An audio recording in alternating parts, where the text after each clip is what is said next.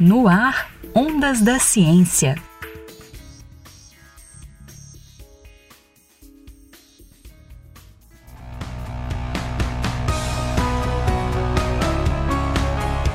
Um grupo de pesquisadores do Departamento de Física da UFMG identificou três aglomerados estelares em movimento na Via Láctea. Os sistemas foram chamados de UFMG-1, UFMG-2 e UFMG-3. Cada um reúne mais de 200 estrelas que estão ligadas gravitacionalmente e que se movem juntas pelo espaço.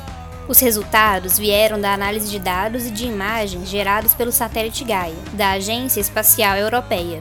A descoberta é fruto da investigação do doutorando Felipe Andrade, orientado pelos professores Wagner Corrade e João Francisco dos Santos. Também participaram do estudo dois ex-integrantes do Laboratório de Astrofísica da UFMG, os pesquisadores Francisco Maia e Matheus Ângelo.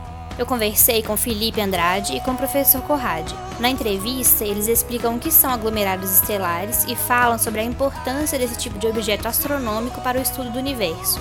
Primeiro, o que é um aglomerado estelar? Sou professor Wagner Corrádio, do Departamento de Física da UFMG, do Laboratório de Astrofísica. Um aglomerado estelar, um aglomerado de estrelas, é um conjunto de objetos que nasceu mais ou menos na mesma época, de uma mesma nuvem interestelar que tem a mesma origem. Então as estrelas elas têm essencialmente a mesma idade e compartilham um movimento em comum.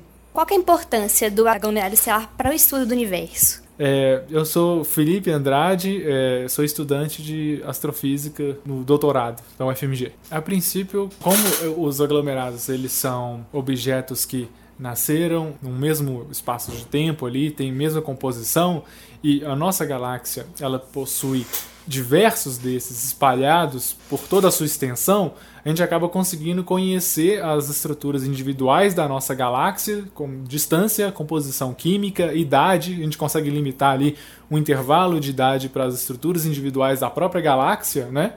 E claro, as distâncias, ou mensurar distâncias até determinadas estruturas.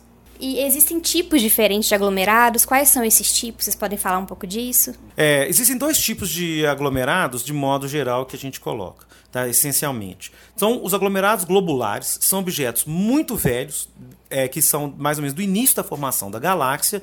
Eles são muito compactos, e tem um número muito grande de estrelas, alguns têm da ordem de um milhão de estrelas numa região muito pequena do espaço. Em contraposição, nós temos os aglomerados que a gente chama de aglomerados abertos ou aglomerados galácticos. Eles são estruturas que têm uma variação maior de idade, então tem alguns tão velhos quanto esses globulares, mas muitos são novos, alguns nascendo agora, né, recentemente. E eles são menores, são mais esparsos, então um número, as estrelas têm um número menor, de milhares de estrelas, mas elas estão distribuídas numa, numa região espacial maior. É, bom, e como que esses aglomerados são descobertos hoje, né? Assim, quais são as técnicas que viabilizam descobrir esses aglomerados? Bom, geralmente eh, os pesquisadores eles procuram sobre a densidade de estrelas no céu, né? Os primeiros que foram descobertos, é, você pode olhar para o céu noturno e ver um aglomerado que são as Pleiades. A olho nu você consegue ver algumas dezenas de estrelas nesse aglomerado, mas ele está muito próximo. Mas por exemplo, existem outros aglomerados que foram descobertos visualmente no céu com telescópios menores. Você tem diversos aglomerados que você, se você aponta um telescópio amador, você consegue identificar muito bem contrastado ali as estrelas que são membros do aglomerado das estrelas que estão logo ali atrás do aglomerado, né? E agora, indo para o limite, que esses aglomerados são mais. estão mais distantes, estão projetados em campos muito densos de estrelas, o que se utiliza geralmente é, a partir das coordenadas individuais das estrelas, buscar por pontos em que existem sobredensidades de estrelas no céu. Então, os, geralmente os astrofísicos vão pegar aquelas estrelas ali na região e analisar os outros parâmetros e ver se, além de, dessas estrelas elas estarem próximas ali, se elas têm movimentos parecidos e se elas se dispõem nas sequências que se espera para um aglomerado. Por exemplo, quando você analisa a temperatura e a luminosidade dessas estrelas. Os aglomerados, como são estrelas de mesma idade, elas apresentam ali uma sequência característica. Quantos aglomerados é, estão hoje assim, descobertos, né, descritos hoje pela ciência? Existem é, alguns milhares deles. Existem catálogos com, por exemplo, 3 mil aglomerados mas nem todos esses têm todos os seus parâmetros bem estabelecidos. Vez ou outra aparecem estudos dizendo que não são aglomerados. Por exemplo, saem bases novas de dados e provam que as estrelas, elas, ok, elas estão aparentemente próximas no céu, elas aparentemente formam uma sequência, mas o movimento dessas estrelas não, não diz respeito a um aglomerado de estrelas. Eu diria que uma base confiável seria por volta de 2000 com os parâmetros todos bem estabelecidos. Claro, aglomerados abertos. Os globulares existem por volta de 170 na nossa galáxia. É, e qual que é a, a taxa de descoberta hoje em dia de aglomerados? É, nesse trabalho que nós fizemos, né, nós utilizamos dados de um satélite que chama Gaia. E a segunda base de dados que foi liberada, ela tem uma precisão muito grande na determinação de uma grandeza que é chamada paralaxe. Essa grandeza a gente basicamente consegue perceber a distância do objeto. É até bastante interessante você entender como que é a paralaxe, porque é o seguinte, se você colocar o seu dedo mais ou menos a uns 30 centímetros na frente do seu nariz, fechar um dos olhos e olhar para algum objeto contra o fundo, você vai ver ele posicionado em relação a esses objetos. Se você fechar esse olho agora e abrir o outro, você vai ver que esse objeto vai se mover em relação ao fundo. E esse ângulo que ele se move, a gente mede e ele está relacionado com a distância. Então, o trabalho que esse telescópio faz é que ele mede a posição da estrela em relação ao fundo hoje, mede novamente daqui a seis meses, mudando a posição da base de dados, ou seja, uma hora ele está num olho, outra hora ele está no outro lado do outro olho. Essencialmente, esse é o movimento que ele faz. E então você consegue perceber exatamente o movimento. Você então determina a distância do objeto. Ele também, esse satélite, tem um dado muito importante, que é assim muito bem consolidado, que nós chamamos de movimento próprio. O que é o movimento próprio de uma estrela? Se você olhar para o céu, parece que as estrelas estão paradas, fixas no céu, não tem movimento nenhum.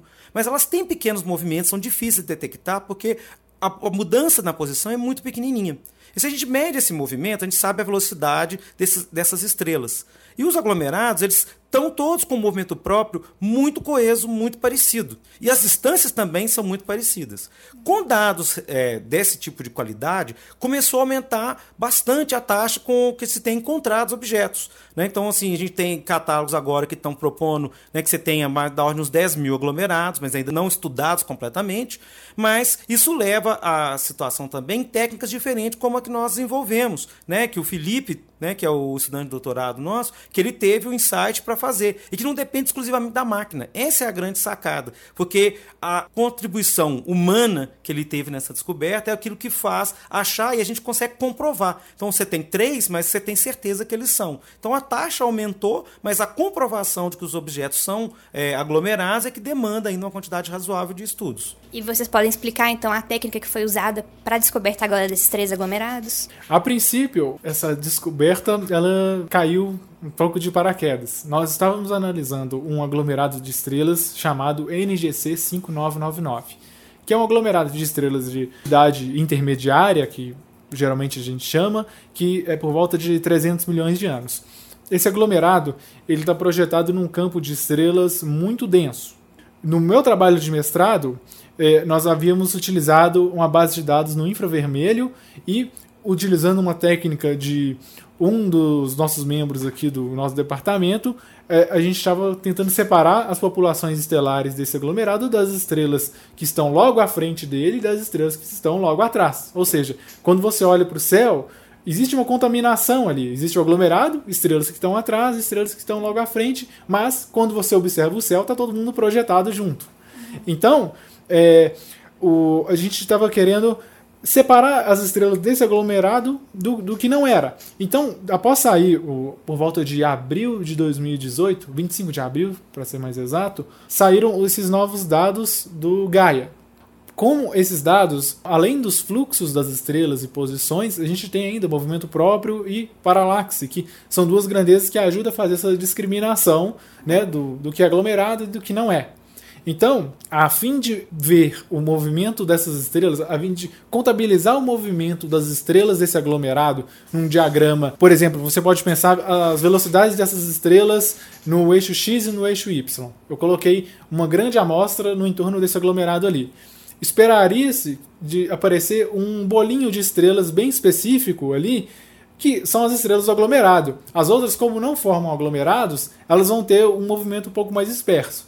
Só que, para nossa surpresa, além do bolinho do NGC 5999, apareceram outros três bolinhos ali, que a gente não esperava. Então, nós pegamos uh, as estrelas com essas outras velocidades inesperadas e vimos que elas também estavam próximas no céu e descreviam sequências de aglomerados e ainda possuíam ângulos de paralaxe muito parecidos, ou seja, estrelas que se movimentam juntas, que tem uma sequência que é característica de um aglomerado e que tem movimentos parecidos, ou seja, são aglomerados de estrelas. Então, a curiosidade nossa depois foi comparar as posições dos centros desses objetos com o que estava na literatura, e nós vimos que não estavam catalogados.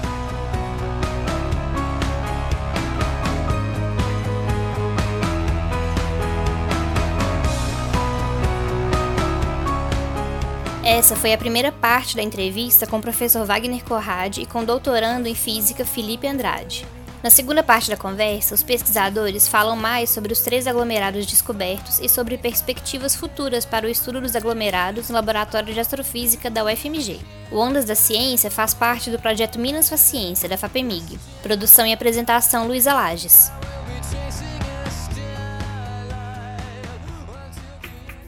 No ar, Ondas da Ciência.